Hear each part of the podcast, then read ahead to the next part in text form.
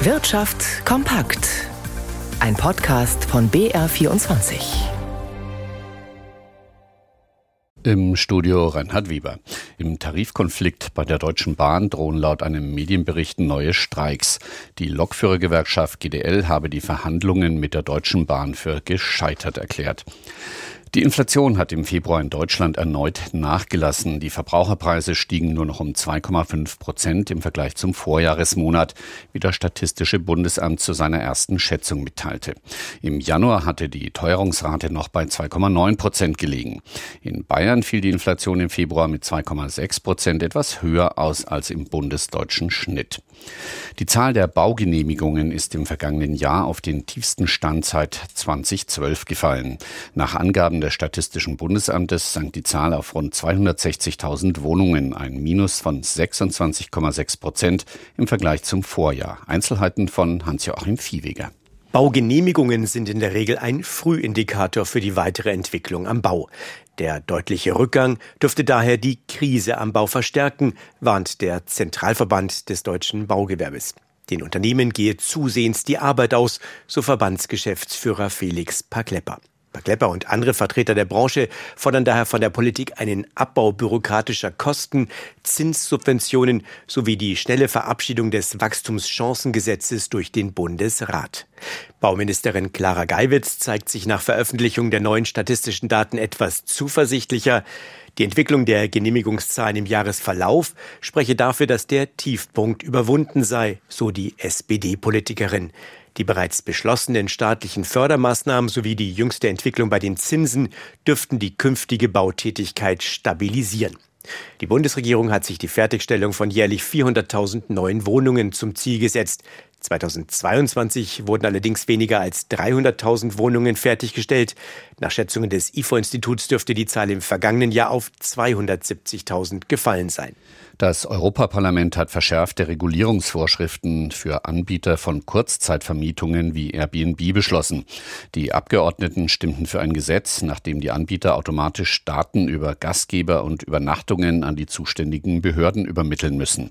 Alle auf den Plattformen angebotenen Zimmer, Wohnungen und Häuser sollen demnach eine EU-weite Registriernummer erhalten. Große Anbieter sollen monatlich Angaben zu den über ihre Plattform gebuchten Übernachtungen automatisiert weiter weitergeben. Die Stimmungslage im Handwerk hat sich drastisch verschlechtert und befindet sich auf dem niedrigsten Niveau seit mehr als zehn Jahren. Das ist das Ergebnis einer Umfrage der Wirtschaftsauskunft Teil Kreditreform. Sieben Prozent der Betriebe bezeichnen ihre Geschäftslage als mangelhaft oder ungenügend. Vor einem Jahr lag der Wert bei 3,3 Prozent. Details von Carsten Böhne.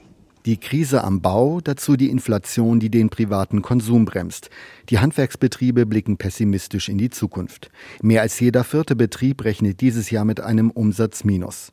Seit zwei Jahren steige auch die Zahl der Insolvenzen. Im Handwerk habe sie 2023 gut 4000 betragen, ein Plus von etwa 23 Prozent im Vergleich zum Vorjahr, sagt Patrick Ludwig Hansch von der Wirtschaftsauskunft Teil Kreditreform.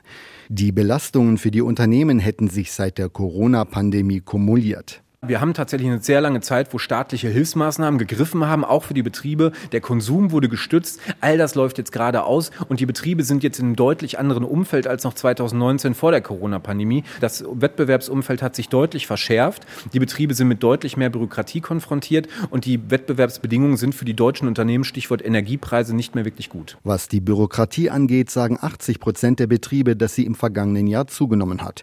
Mit der Folge, dass viele weniger Zeit haben, um Aufträge zu zu bearbeiten, die Leistungen teurer werden und die Kunden länger warten müssen. Und damit zu Rigobert Kaiser in unserem BR24 Börsenstudio.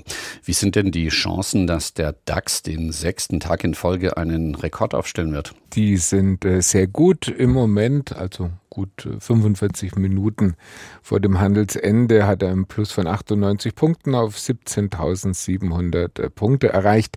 Das ist dann ein neuer Schlussrekord, wenn es dann dabei bleibt. Aber die Aussichten sind gut. Die neuesten Konjunkturdaten, vor allem die Inflationszahlen in den USA, sind so ausgefallen, dass die Hoffnung auf eine erste Zinssenkung durch die amerikanische Notenbank im Juni durchaus berechtigt sind. Auch wenn der Dow Jones im Moment nicht ganz mitmacht mit einem kleinen Minus an der Nasdaq, an der Technologiebörse. Da sind die Hoffnungen offenbar etwas größer.